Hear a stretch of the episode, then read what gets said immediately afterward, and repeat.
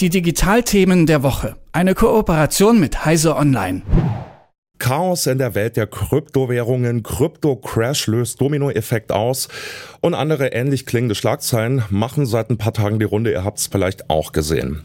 Seit die Kryptowährungsbörse FTX mit ihrem ziemlich schillernden Chef Sam Bankman-Fried Insolvenz anmelden musste, geht unter Besitzern von virtuellen Währungen die Angst um.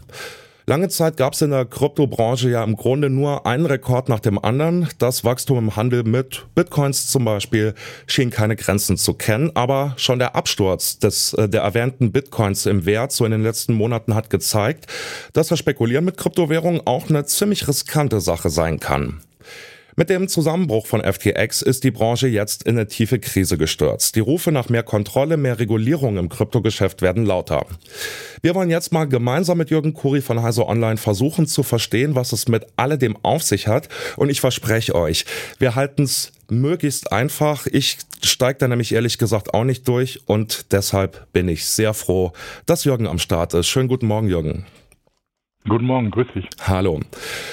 Fangen wir vielleicht mal ganz basic an, Jürgen. Die Kryptowährungsbörse FTX ist zahlungsunfähig. Was macht eine Kryptowährungsbörse genau und wie kann sie pleite gehen?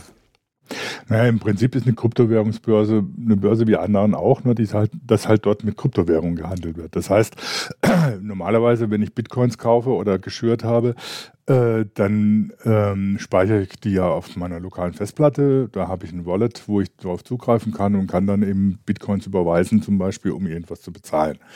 Ähm, wenn ich mit den Währungen selber handeln will, dann muss ich an eine Börse gehen. Das heißt, ich habe ein Wallet bei dieser Börse, da sind meine, meine Kryptowährungen gespeichert und ich kann dann mit diesen äh, Währungen aus dem, aus dem Wallet andere Währungen kaufen. Ich kann Kredite aufnehmen, ich kann die äh, innerhalb dieser Börse eben ähm, auch tauschen und äh, andere Transaktionen vollführen, die die Börse dann für mich erledigt. Ähm, das Problem dabei ist nun natürlich, äh, die Börse muss im Prinzip auch in der Lage sein, mir diese Kryptowährung zurückzuzahlen, also aus dem Wallet rauszunehmen und sie entweder in meinen lokalen Storage überweisen oder sie sogar dann direkt zu Geld zu machen oder äh, woanders hin zu machen. Und bei FTX war es nun so, dass äh, es Zweifel daran gab, dass die Kapitalreserven überhaupt reichen, um äh, die äh, Kunden der, der Börse zu bedienen. Das heißt, es führte dazu, dass dann immer mehr Kunden die Währung abgezogen haben, sie woanders gespeichert haben, lokal oder bei anderen Börsen. Und äh, FTX war nicht mehr in der Lage, das praktisch zu gewährleisten, dass dann entsprechend auch die äh, entsprechenden Beträge äh, ge geführt, äh, ausgezahlt wurden. Das hatte damit zu tun, dass sie intern offensichtlich äh, Schindluder getrieben haben und äh, die Einlagen von Kunden bei FTX für andere Zwecke benutzt haben. Das heißt, sie haben da so eine Art äh, Tausch zwischen verschiedenen Firmen gemacht, wo dann entsprechende Rücklagen äh, ge gebildet wurden, die dann aber anderen wieder nicht zur Verfügung standen. Und insgesamt war die Kapitaldecke einfach zu kurz, um all diese Verbindlichkeiten zu bedienen, die sie bei Gläubigern, also bei Kunden hatten. Okay, soweit kann ich auch noch folgen. So viel Wirtschaftsverständnis habe ich auch noch. Jetzt ist unter Finanzexperten die Rede davon, dass es einen Dominoeffekt in der Kryptobranche gibt oder geben könnte, dass der Absturz von FTX andere Unternehmen mit in den Abgrund reißen könnte. Wie kommt es denn, dass so eine einzelne Handelsbörse gleich für eine ganze Branche zum Problem werden kann? Ja, zum einen war FTX lange Zeit eine der größten Börsen, die es für Kryptowährungen gab. Man muss ungefähr sagen, also die derzeit größte Kryptobörse Binance hat ein Handelsvolumen von 24 Milliarden US-Dollar pro Tag. Das ist im Verhältnis zu dem, was zum Beispiel über das Bankensystem SWIFT täglich gehandelt wird, nein, noch nicht besonders viel, aber es ist natürlich absolut doch ein riesiger Betrag, der da äh, im, im Schwange ist und der auch immer wieder gewährleistet werden muss. Das Problem ist, dass die Börsen teilweise untereinander verflochten sind. Das heißt, eine Kryptobörse hat bei, bei einer anderen Kryptobörse Einlagen getätigt. Wenn die dann in Schwierigkeiten gerät, gerät sie selber in Schwierigkeiten. Zum anderen führt natürlich dieses Problem bei FTX dazu, dass viele Kunden ähm, auch ihre Kryptowährung verkaufen. Das heißt, der Kurs sinkt, was dann wieder dazu führt, dass alle diejenigen, die mit Kryptowährungen spekulieren, in die Bredouille geraten. Ähm, teilweise ist es auch so, dass natürlich äh, Kredite zum Beispiel über Sicherheiten in Kryptowährungen äh, ausgegeben werden. Und wenn nun natürlich der Kurs der Kryptowährung sinkt, dann sind diese Sicherheiten nicht mehr gewährleistet und Kunden ziehen dann die Währung ab, um sie in reales Geld zu verwandeln, damit ihre Kredite nicht äh, irgendwie völlig in die, in die Duten gehen. Das heißt, wenn so eine relativ große Börse äh, kollabiert, hat das natürlich Auswirkungen auf äh, im Prinzip die Kryptowährung an sich und auch viele anderen äh, Firmen, die eben mit dieser Börse gehandelt haben oder auf dieser Börse gehandelt haben oder in, die, in diese Börse investiert haben.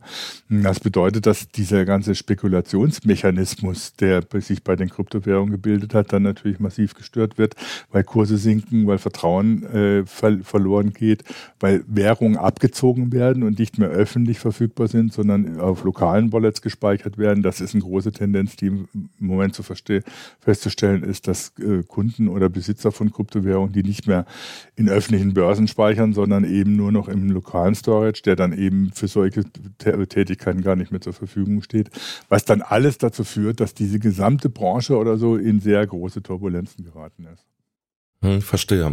Ja, im Zentrum der ganzen Aufregung steht ja der bisherige CEO, also der Chef von FTX, Sam Bankman-Fried. Der war lange Zeit sowas wie ein Shootingstar der Branche, wurde bewundert. Jetzt gibt's vernichtende Kritik von allen Seiten. Ich zitiere mal den Hedgefondsmanager Travis Kling auf Twitter. Der hat geschrieben, mir fehlen die Worte für die Tiefe und Breite der Scheißhaufen, die Krypto durchziehen. Einige verdammte Soziopathen, einigen verdammten Soziopathen wurde ermöglicht, enorm enormen Schaden anzurichten. Was hat das denn mit Sam Bankman-Fried zu tun? Was wird ihm vorgeworfen? Ja, zum einen wird ihm völlig chaotische äh, Bilanzierung vorgeworfen. Es gibt so ein Beispiel, dass er als Bilanz ein Excel-Sheet vorgelegt hat, wo er reingeschrieben hat oder so, naja, es können auch Tippfehler geben und völlig undurchsichtige Einträge gemacht waren. Und das war die gesamte Bilanz, die er vorgelegt hat. Auf der anderen Seite äh, besteht FTX beziehungsweise die Firma, die dahinter steckt, nicht nur aus eben dieser Börse, sondern aus insgesamt wohl bis zu 140 Firmen, die miteinander verflochten waren und wo ständig Geld hin und her geschoben wurde. Ähm, das heißt, das war ähm, keine vernünftige Unternehmensführung, sondern da hat einer versucht, irgendwie mit so einer Börse beziehungsweise mit den Unternehmen, äh, die er da in dem Zusammenhang gegründet hat, einfach viel Geld zu verdienen und das damit zu verkaufen, dass er sich als Gutmensch äh, beziehungsweise als Wohltäter der Kryptoszene geriert hat. Im Prinzip muss man sagen, das ist so wie, wie, wie oft äh, Gier tötet jeden Verstand, beziehungsweise Gier macht völlig hemmungslos. Ähm, und das war das, was dann, dann tatsächlich bei FTX passiert ist. Hm. Ja, ähm, Gier und ähm, Soziopathentum, um nochmal auf den Tweet anzuspielen, die wurden oder die werden durch sowas aufgefangen wie staatliche Regulierung. Deshalb gibt's für die meisten Branchen sowas wie Regeln und Gesetze. Und auch für die Kryptobranche fordern jetzt viele endlich sowas wie Regulierung, sowas wie ja stärkere Überwachung. Wie könnte es denn jetzt weitergehen in der Kryptobranche? Siehst du die Möglichkeit, diese Regulierung zu schaffen oder ähm, widerspricht das nicht? Natürlich ein Stück weit der Verheißung von Kryptowährungen, dass sie sich eben den Regeln der klassischen Finanzverwaltung, Regulierung entziehen. Wie siehst du das? Wie könnte das aussehen und weitergehen? Nein, das ist natürlich das Problem, dass Kryptowährung beziehungsweise vor allem Bitcoin ja genau damit gestartet ist, eine Währung zu haben beziehungsweise ein Geldsystem, das unabhängig ist von den staatlichen Finanzwesen beziehungsweise vom staatlichen Geldsystem. Was aber sich gezeigt hat, was dann eben vor allem Spekulation und auf der anderen Seite Kriminelle auf die, auf die Bildfläche ruft, die dann das dann ausnutzen. Ähm, größere Regulierung, ja, Kryptobörsen zum Beispiel müssen sich zum Beispiel in den USA schon bei der Börsenaufsicht SEC äh, registrieren, äh, hat aber bei der FTX auch nichts genutzt, wenn da kriminelle Energie dahinter steckt. Ähm, das Problem ist, dass natürlich das Prinzip der Kryptowährung eigentlich dem entgegensteht und auf der der anderen Seite jetzt viele Notenbanken zum Beispiel anfangen, selbst über digitale Währung nachzudenken. Die Europäische Zentralbank ist ein Beispiel dafür, die ja äh, heftig an einem digitalen Euro arbeitet, ähm, die dann natürlich im Prinzip einfach nur die Entsprechung des normalen Gelds sind in digitaler Währung, in einer Kryptowährung, die offiziell zugelassen ist. Ähm, da ist die Frage, ob das nicht die, der eigentliche Weg ist, wie solche Kryptowährungen reguliert werden können. Und auf der anderen Seite ble bleiben die Kryptowährungen natürlich erstmal existent. Im Netz äh, werden sie weiter genutzt und die, äh, ob die tatsächlich reguliert werden können, so wie das im staatlichen Finanzwesen äh, existiert, das wage ich doch sehr zu bezweifeln. Es sieht schon so ein bisschen so aus, als ob die Branche jetzt einen Prozess durchläuft, den andere schon hinter sich haben, dass wenn man nämlich die Leute einfach machen lässt, dann möglicher so, möglicherweise sowas dabei rauskommt und dann nachgeschärft werden muss. Ne? Kann man das so sagen? Das kann man so sagen, ja. Die Frage ist nur, ob es erfolgreich ist. Die Kryptowährungen sind im Moment im Prinzip zweigeteilt. Äh, das, zum einen sind sie Spekulationsobjekt, äh, was für viele allerdings in letzter Zeit zu hohen Verlusten geführt hat, weswegen das möglicherweise etwas zurückgedrängt wird. Auf der anderen Seite völlig unberührt davon werden Kryptowährungen ja weiter genutzt äh, im Darknet von Kriminellen, von Erpressern, die äh, Erpressungstrojaner losschicken und dann in Bitcoin bezahlt werden wollen und ähnliches. Auch für Transaktionen im Darknet sind Kryptowährungen immer, eben immer noch sehr beliebt und äh, sehr verbreitet.